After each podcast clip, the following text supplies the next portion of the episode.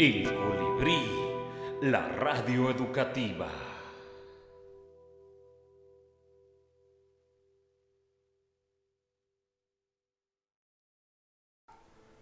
Hola, ¿qué tal niñas y niños? Bienvenidos a una edición más de El colibrí, la radio educativa. Hoy quiero contarles una historia muy interesante. Trata de un perro que siempre estaba echado en el piso de madera de una casa viejita de esas que, que abundan allá por el estado de Texas en Estados Unidos. Bien, el perro era un poco flojo y ahí estaba echado todo el día. Y esos pisos de madera están hechos de unas tablas muy largas. Entonces, el dueño de la casa era un señor que siempre estaba ahí en su mecedora, tomando el aire y observando el paisaje. Se mecía un poco, se mecía y se mecía. ¿Y qué provocaba esto? Pues que una de las tablas, estas del piso de madera, se empezaba a mover un poco. Y esa tabla tenía un clavo. Sí, tenía un clavo salido. Quedaba justo donde estaba sentado el perro. ¿Y qué ocurría? Pues hagan de cuenta que el clavo subía y bajaba y lastimaba muy poquito al perro. Pero el perro no se movía. ¿Por qué razón? Pues muy sencillo. Porque era un dolor muy pequeño, un dolor nada intenso, un dolor que podía soportar. Y pues como era un poco flojo nuestro perrito, pues no se movía. Se quedaba ahí, echado todo el día. Pero ¿qué ocurrió después? Este señor se empezó a mecer más fuerte y más fuerte y más fuerte. ¿Y qué ocurría con la tabla? Pues se movía más, se subía más, con más fuerza y con más velocidad. ¿Qué ocurría entonces? Pues el clavo empezó a lastimar más a nuestro perrito. Este dolor ya no era tan fácil de soportar. Pero ¿qué pasaba? Pues el perro no se movía aún. Sentía que le dolía, pero el perro seguía ahí. No se movía. Y el señor cada vez le daba más fuerte a la mecedora. Y más fuerte. Hasta que la tabla casi se arrancaba de tanta fuerza y velocidad con la que se movía. Y el clavo, obviamente, empezó a lastimar mucho más a nuestro perrito, a nuestro personaje. ¿Y qué ocurrió? Pues lo que tenía que ocurrir. El dolor fue demasiado grande, demasiado intenso. Y el perro se movió, se levantó y se fue de ahí. ¿Y a dónde se fue?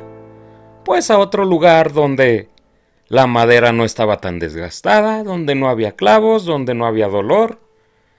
Y pues fue muy feliz porque ya no había nada que nos lo molestara. ¿Y a dónde nos lleva esta historia? Pues en la vida cotidiana a veces nos ocurren cosas que nos hacen daño, que nos molestan, o simplemente hay cosas que tenemos que cambiar y por comodidad no las cambiamos o no nos movemos. ¿Hasta cuándo nos movemos? Hasta que el dolor o la presión es demasiado grande. Y es ahí cuando hacemos cosas. Por ejemplo, en esta pandemia estábamos muy acostumbrados a trabajar en la escuela, pues en los cuadernos, en los libros, y la tecnología era meramente opcional. Podías ver un video, algunas imágenes, pero no era tan necesario como ahorita. Ahorita la situación nos está obligando a tener que saber de la tecnología, a utilizarla. ¿Para qué? Pues no hay de otra, tenemos que trabajar así, Por ejemplo, Classroom. No lo conocíamos, pareciera muy difícil, pero si empiezas a moverle, a picarle, lo vas a ir entendiendo poco a poco. Y es así como nos hemos estado moviendo en muchos sentidos por esta pandemia.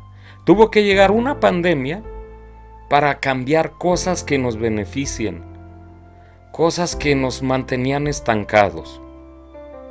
Y esto puede aplicar en muchos aspectos de la vida. Por ejemplo, si tienes algún hábito que daña tu salud, pero pues no es mucho el daño, no vas a dejar ese hábito hasta cuándo pues hasta que el daño ya sea casi irreversible. ¿Y vamos a esperarnos? No, claro que no.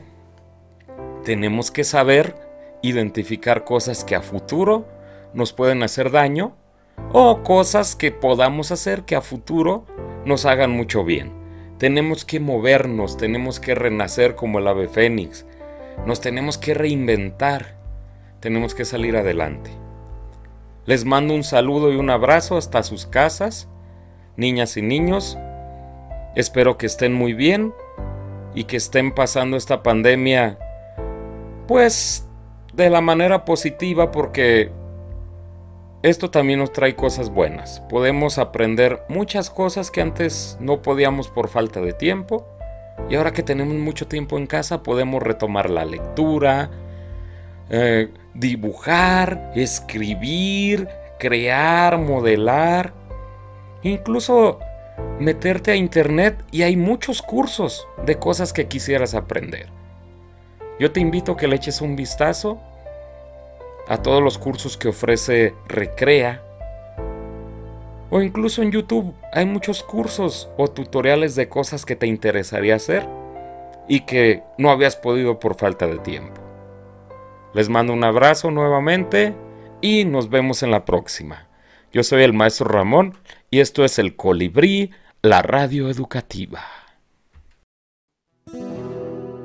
El Colibrí, la radio educativa.